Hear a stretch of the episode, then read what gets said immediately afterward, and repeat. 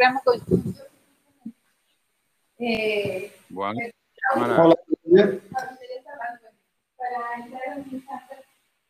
Hola. Está me escutando? Sim, perfeitamente. Boa noite, camarada Alejandro. Gostaria de agradecer aqui a sua presença e para todos também da Gazeta Revolucionária. Vamos bater um papo aí. Obrigado, uma boa noite, camarada Jorge, todos os companheiros e camaradas do PCPB e simpatizantes. Prazer é todo nosso, meu próprio, né, Alejandro Acosta, e dos militantes do Gazeta Revolucionária em cima da parceria que nós temos com o PCPB.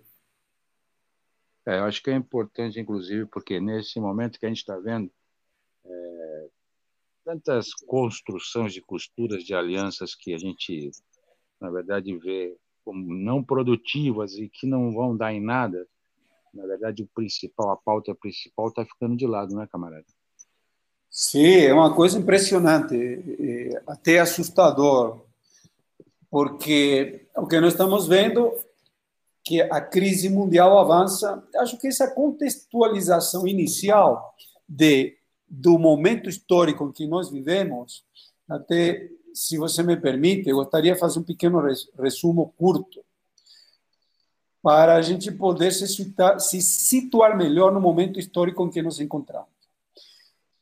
Na nossa visão, que em boa medida a gente compartilha eh, com os camaradas do PCPB, e que nós vivemos uma grande crise do capitalismo e que esta aqui provavelmente, aliás, agora já não é mais provavelmente, segundo a própria burguesia, é a maior crise capitalista de todos os tempos.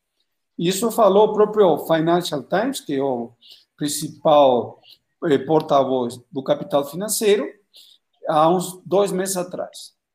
E, nesse sentido, o que nós temos que essa crise, quando estoura, disfarçada de pandemia, em março de 2020, já vinha lastrando o, vários anos de uma bomba atômica econômica prestes a explodir. Só para você ter uma ideia, em setembro de, do ano 2019, para fechar as operações de overnight, ou seja, noturnas, diárias, quer dizer, das grandes empresas, o Banco Central norte-americano estava injetando 5 bilhões de dólares diários.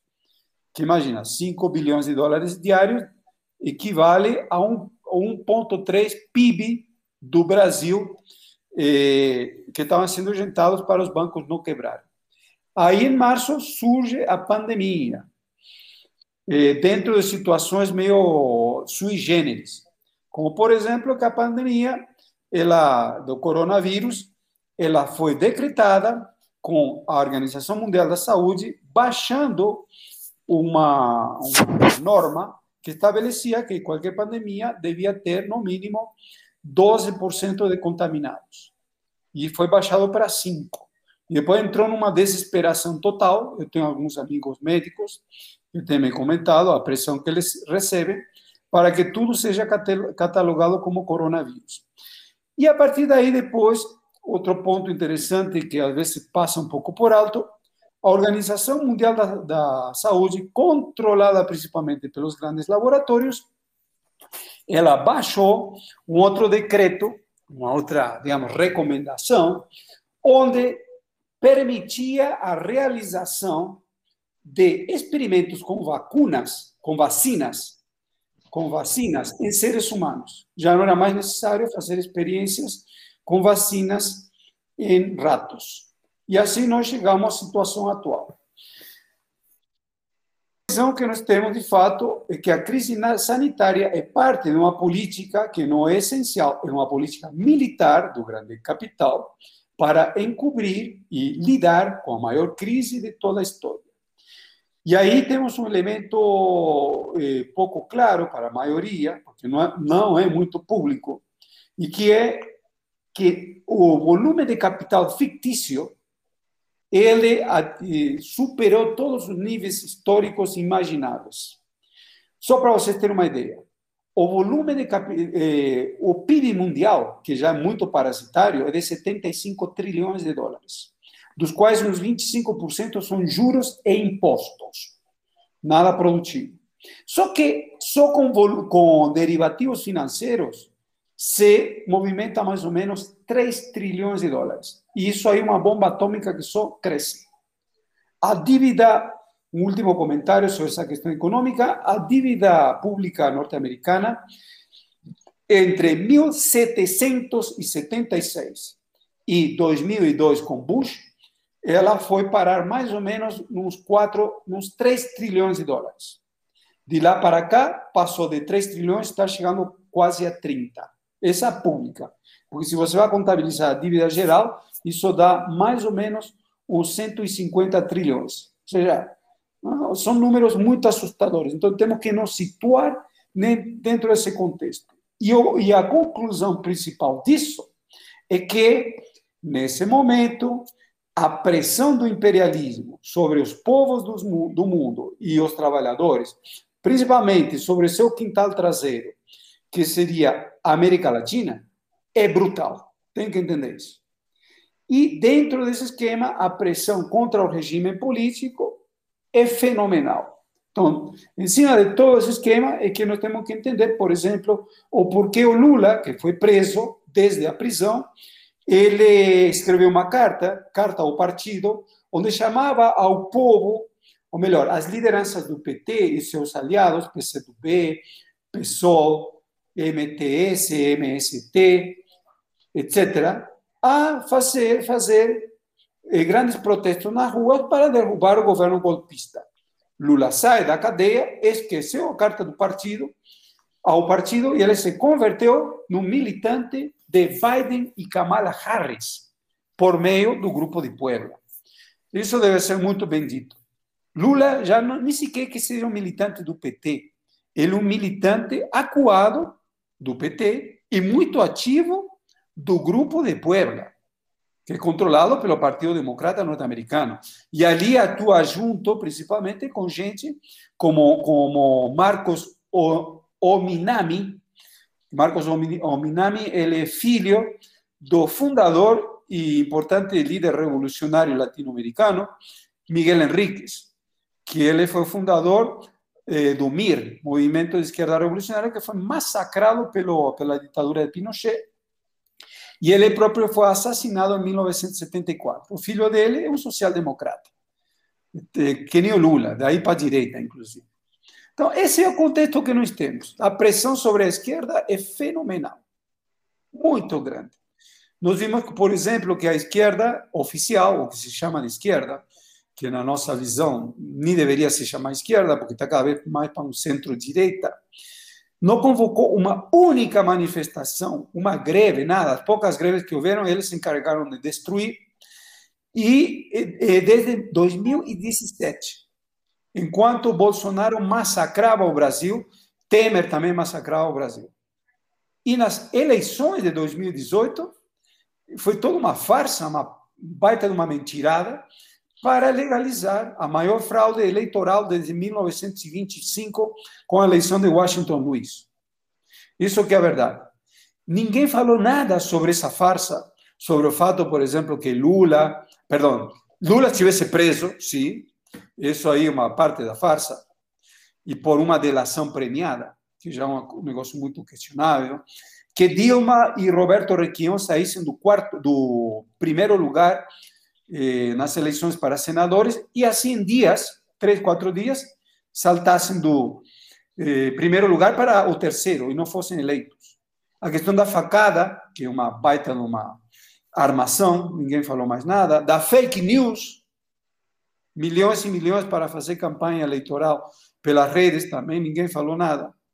A pressão continua aumentando e, depois das eleições, Haddad, que foi imposto pela ala direita do PT, começa com uma propaganda identitária a favor, de, a favor dos, dos gays, das mulheres, dos negros, não sei o quê, e termina com uma, uma campanha anti-identitária contra o aborto, por conta das amarrações com a Igreja Católica.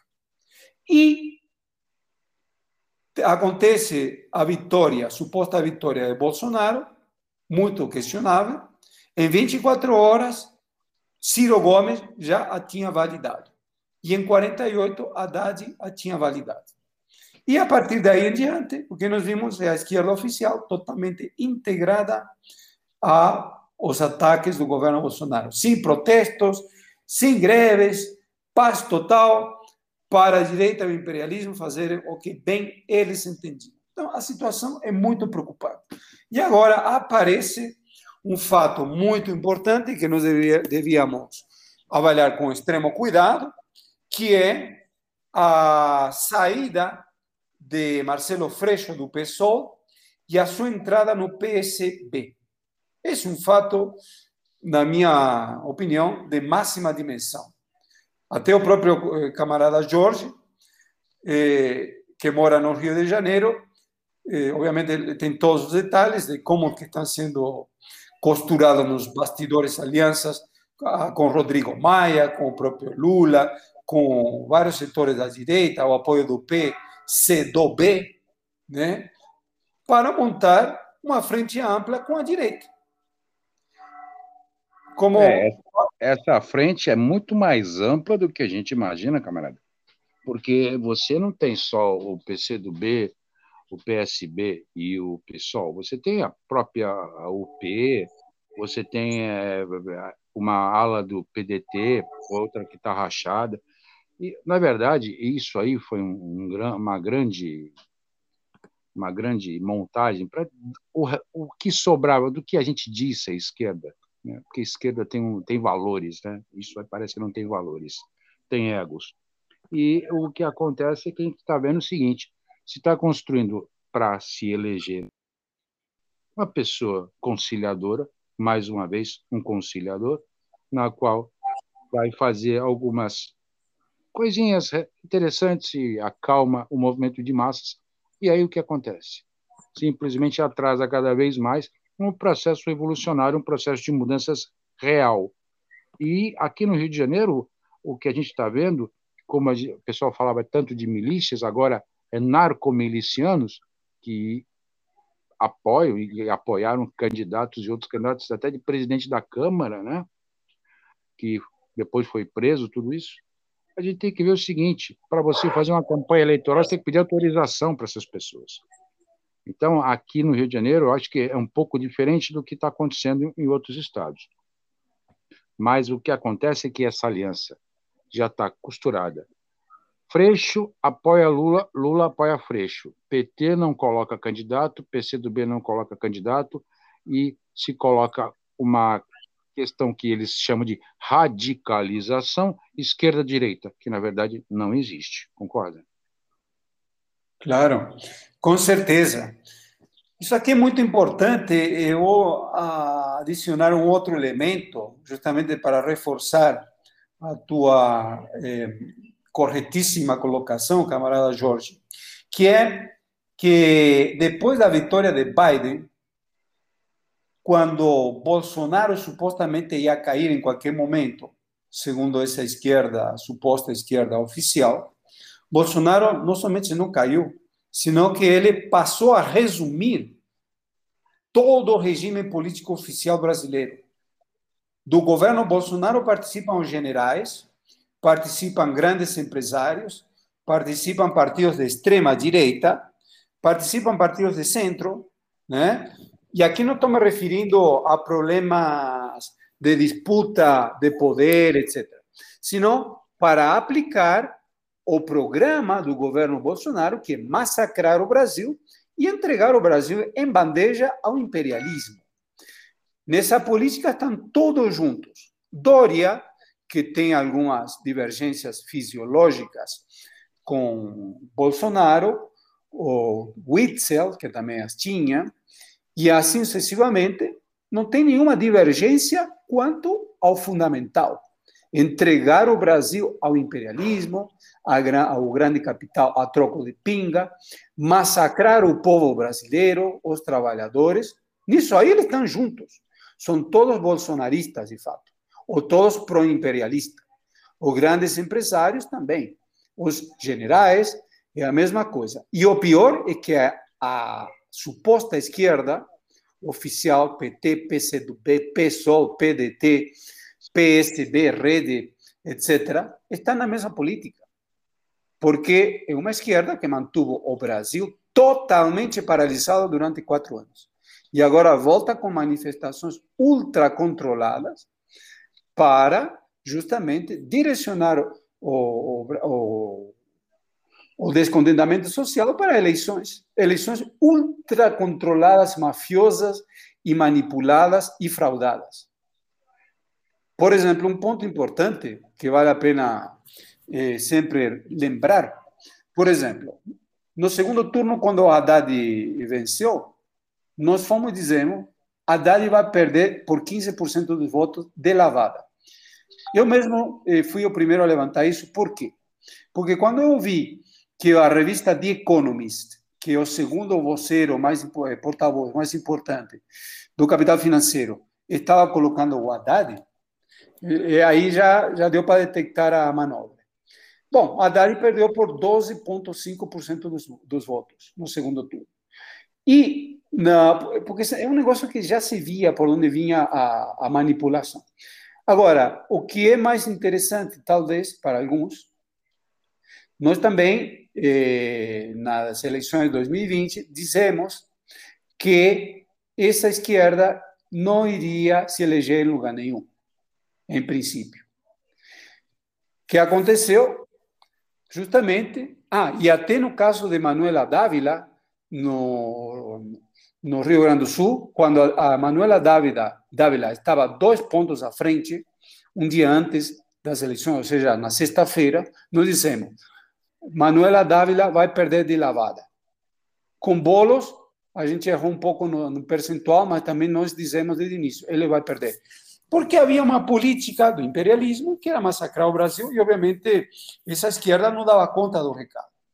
Então, o que temos que lembrar em relação a esses detalhes que estou passando, que obviamente são secundários em cima do problema principal, e que essas eleições de 2002, para onde essa suposta esquerda quer nos levar, é um jogo de cartas ultra marcadas, ultra fraudado, para nos massacrar e esperar que até 2023 a gente continue de braços cruzados enquanto passa todo tipo de sacanagem. Aprova a PEC 32, privatiza a troca de pingas correios, já está quase privatizada a Petrobras, com a farra da máfia sindical que não fala uma palavra sobre isso e continua unida. Está para ser privatizada já a, Petro, a Eletrobras, a SEDAE, e assim, é, o SERPRO, e assim sucessivamente. Então, a situação realmente é grave. E eu gostaria de fechar essa, essas colocações é, com pontos onde justamente Gazeta Revolucionária eh, se, se sente muito confortável em dizer que se considera próxima ao PCPB, no sentido de que nós também dizemos que a luta tem que ser organizada pela base. Tem que ser organizada a partir da, da organização dos trabalhadores e que eh, somente assim nós vamos conseguir, por meio de bandeiras, também levantando as bandeiras que essa esquerda oficial, que de fato é uma direita ou atua como uma direita, jogou no lixo que é não pagar a dívida pública de jeito nenhum, estatizar os bancos, reverter todas as estatizações, criar conselhos de trabalhadores para cuidar dessas estatizações e trabalhar em prol de um governo de trabalhadores, revolucionário ainda. Essa é a minha opinião, camarada Jorge. É, camarada, a gente vê o seguinte, vamos, vamos pensar aqui, então, então o que está se construindo agora é uma coisa muito mais, vamos dizer assim, uma, uma aliança muito mais complexa e muito maior do que foi a Carta dos Brasileiros, muito mais, muito mais é, é, vamos dizer assim, é uma unidade, uma frente amplíssima aí que entra todo mundo. A gente está vendo agora que até o Dória não fala mal do Lula. Ninguém mais fala mal do Lula. Né? Existe aí uma questão que. Veja bem, eu vejo que o Lula tem direito de ser candidato, claro, todo mundo tem direito a ser candidato, isso é uma questão que eu não vou discutir. Se ele tem ou não tem direito de ser candidato, eu acho que tem. Agora, o que acontece é o seguinte: vamos parar e pensar. É, quando a gente fala em o que foi feito o, nos governos do PT, nos governos do PT, Veja bem, é, foi feito tudo com uma concessão. O próprio mercado é, teve uma. Deu, deu, deu, deu o aval, assinou embaixo, aquelas questões de Bolsa Família, da questão de Minha Casa Minha Vida. Houve problemas ali no Minha Casa Minha Vida, questão de, de empreiteiras. Bom, mas a gente vai por esse assunto porque a gente não vive de passado, mas a construção dessa candidatura agora, que seria, inclusive, eu até gostaria de que o camarada esclarecesse para quem não sabe o que é o grupo de Puebla, tá? Depois isso era até bom a gente esclarecer. E o que está acontecendo agora é o seguinte: seria dois candidatos que as pessoas falam que são as faces da mesma moeda. Ora, nesse momento eu não vejo ninguém falar na, na, na, na nem PT, nem PCdoB, nem PSB, ninguém fala em socialismo, ninguém fala em revolução, como se revolução fosse todo mundo sair armado na rua dando tiro, que não, não é nada disso.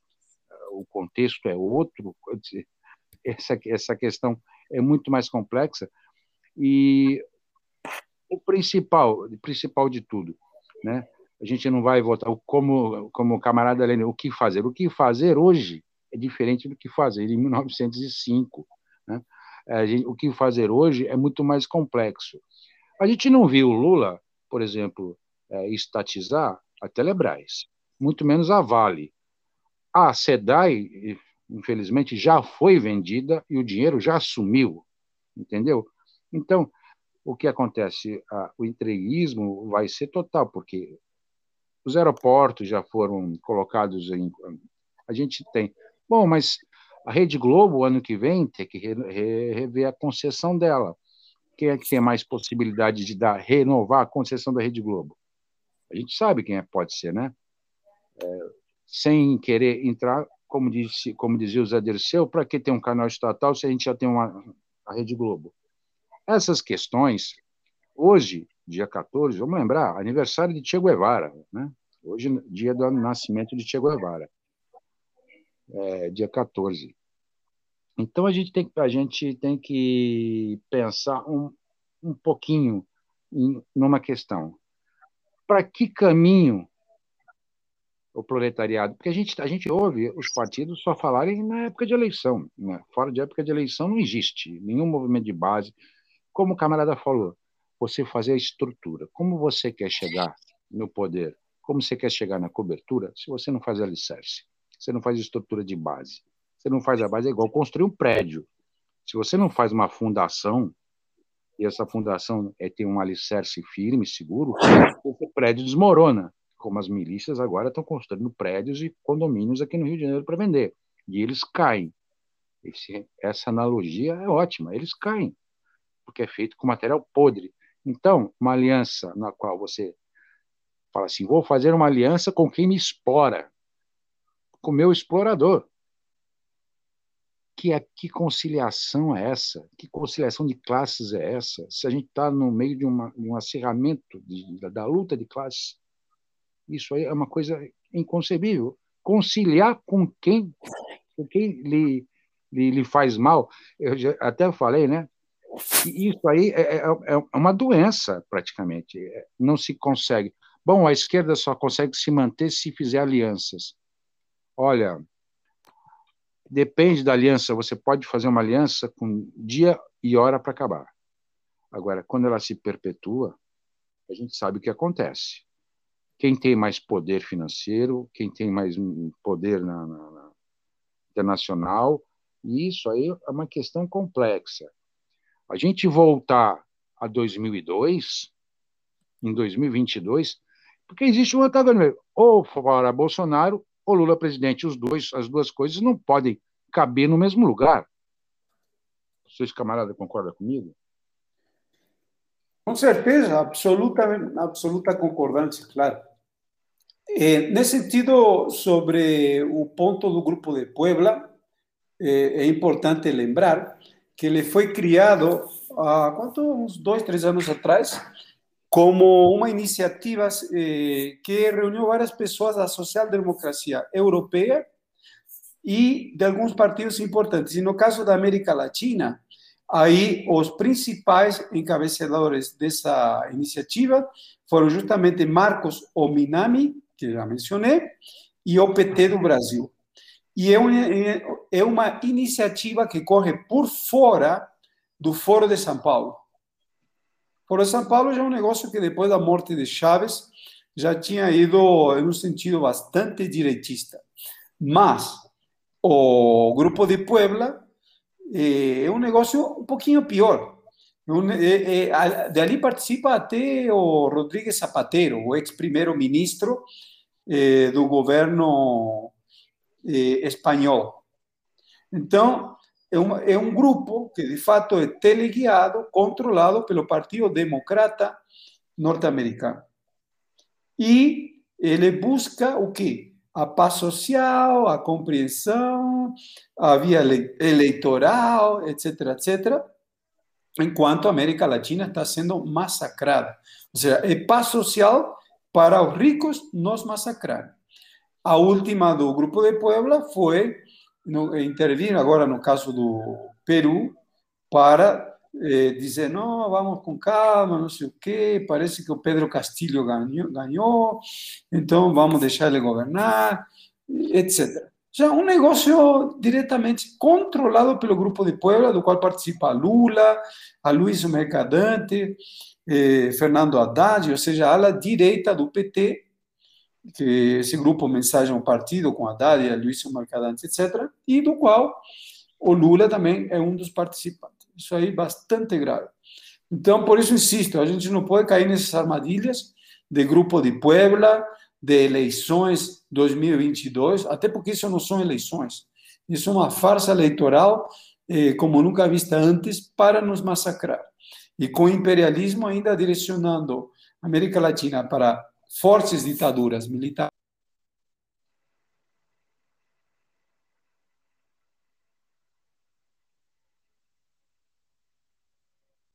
Aí, camarada, parece que só vai sumiu aqui.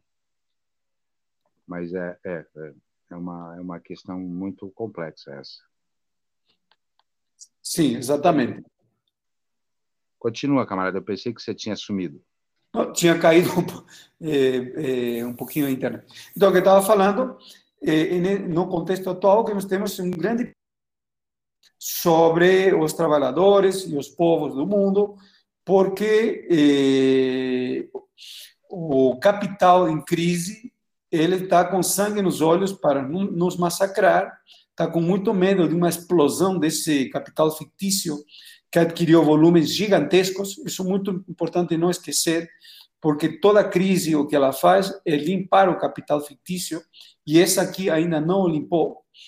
E eh, como o capital fictício, a especulação financeira está muito vinculada a reprodução ampliada do capital, a geração de lucros, eles estão vindo com uma política, no essencial, militar para resolver a parada, que é aplicar o genocídio em massa, as questão, a questão das vacinas vem por aí também, mas é um dos vários componentes, estabelecer estados de sítios como nunca antes, com a pandemia, por exemplo, no Chile até uns dias atrás, as pessoas só podiam sair de casa dois dias por semana, duas horas por semana a menos que fossem trabalhadores essenciais. Ou seja, igualzinho a Hitler, pior que Pinochet. E eh, isso tudo é porque eles precisam da paz social para ir para uma guerra. Porque, conforme Lenin explicou no célebre, no célebre livro que todo mundo deve conhecer, eh, o imperialismo, etapa superior do capitalismo, eh, o imperialismo na época de guerras e as guerras contra-revolucionárias andam juntos das revoluções e vice-versa. Isso é um grande aviso a nós, porque significa que a coisa está indo para um grande confronto de, de massas, porque por mais gente que eles continuam matando, eles han eliminado muitos eh, militantes de base, só nós já temos dois mortos, vamos ser mais claros, assassinados, além de um terceiro que morava na Argentina, porque é uma política meio seletiva. Mas isso está indo para massacre mais amplo. Ou seja, nós estamos numa espécie de pré-guerra. E nós precisamos não descuidar disso, tomar muito cuidado com toda uma série de coisas e colocar em pé justamente as bandeiras revolucionárias de luta semi-esquecidas, só que na prática, na propaganda, na agitação, nas bases, etc. E nessa, nesse sentido, essa política, nós estamos junto com o PCPB e também todas as organizações que quiserem se eh, aproximar eh, de nós, justamente para poder aplicar essa política, uma política verdadeiramente revolucionária. É, camarada, é importante a gente falar isso, porque, na verdade, é, existe até uma estratégia até do imperialismo que é pulverizar todos os grupos revolucionários verdadeiramente de esquerda, marxista-leninistas. Isso aí sempre foi uma estratégia que durante muito e muito tempo a gente caía, que é nos dividir nos ismos, né? É trotskista contra stalinista, contra maoísta, contra budista, contra islamista. Olha, que confusão essa, cada um tem um santo e ninguém aqui tem, quer construir uma igreja. Aquela questão do nosso norte, entendeu? Essa questão de, de quem estava certo, quem estava errado, essa guerra de egos, e muitas vezes dentro dos partidos essas discussões sem fim, porque isso não tem fim. Isso vai eh, vai ser uma questão que vai durar séculos e séculos. E existe uma questão chamada seguinte: como construir a revolução brasileira? Aqui uma, uma revolução no Brasil. E não existe receita de bolo para uma revolução. A construção de uma revolução num país, ela não pode ser a cópia de um outro. Não vai ser igual na Rússia, não vai ser igual na China, não vai ser igual em Cuba, não vai ser igual no foi no Vietnã. E lembrando que todas as revoluções aconteceram em períodos de guerra, né? E guerra mesmo, luta, de lutas é, sangrentas e lutas armadas. É, tirando a, época, a eleição de Allende, na qual, é, vamos dizer assim, o erro estratégico que houve foi achar que as forças armadas eram neutras, né?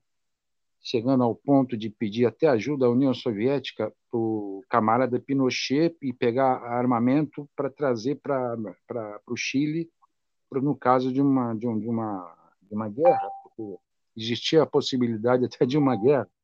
E a gente acaba entrando num contexto de cada um ter sua, sua prática quase religiosa e esquece de uma coisa que, para todos, é, é o norte uma revolução socialista.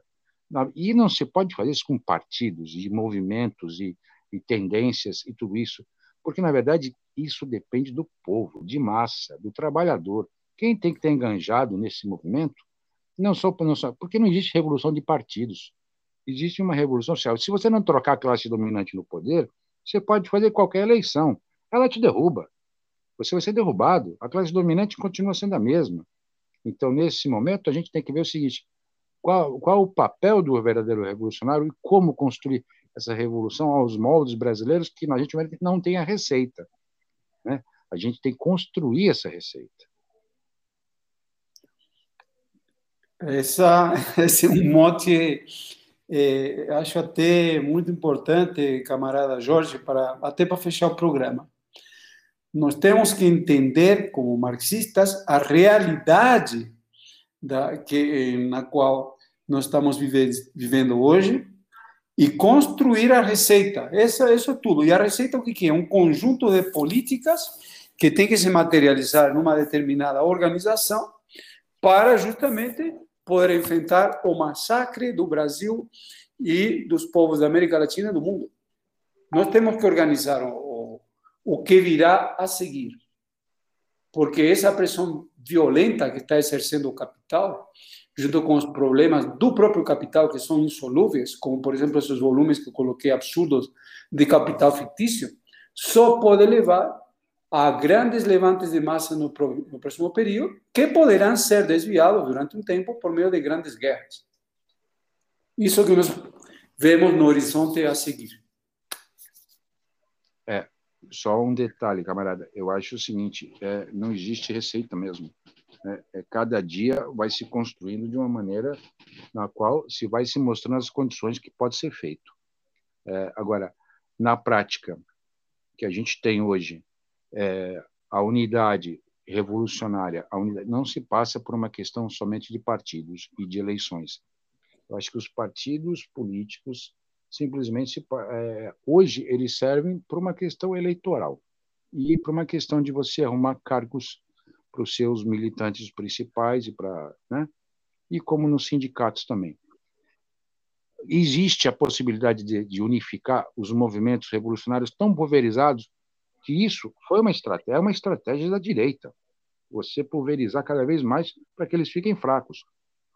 Podemos até pensar um pouco diferente, mas o nosso norte é o mesmo. Qual é o problema? Não existe aí problema, existe solução. Basta a gente saber o seguinte: ninguém é dono da verdade e nunca vai ser. Né? E uma coisa, o egocentrismo dentro da esquerda. Eu, se, eu, se Lenin tivesse vivo hoje, escrevesse esse livro, né? O, o egocentrismo, doença infantil no comunismo. Eu acho que não foi escrito, mas se ele tivesse vivo, ele escreveria. Porque é uma guerra de egos tão grande. E outra coisa, eu vejo até mesmo, desculpa aos petistas, mas parem de ficar conjugando o verbo na primeira pessoa. Porque eu estou certo, eu sei, eu não existe isso. Existe uma questão de coletividade. A gente, como marxista, leninistas, a gente é muito altruísta, a gente pensa sempre numa questão coletiva, não numa questão individual.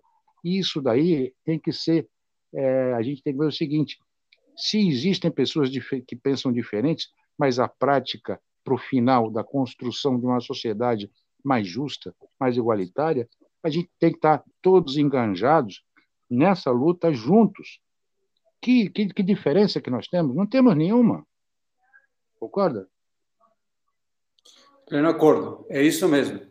Nós precisamos ser os paladinos da unidade revolucionária, de verdade, para organizar a luta dos trabalhadores e dos povos que inevitavelmente vão se levantar. Ah, eu só queria, camarada, que você depois no final colocasse, porque a, a Gazeta Revolucionária toda semana tem uma, tem uma live que vocês transmitem ao vivo, né? Qual é o dia e qual é a hora? É, sim, é na sexta-feira às 20h30. É, porque geralmente os assuntos são bem, bem atuais, né? bem dinâmicos. Então, até vejo lá o Marcos e você, e essa semana, inclusive, foi muito interessante. Eu assisti, foi muito interessante. A gente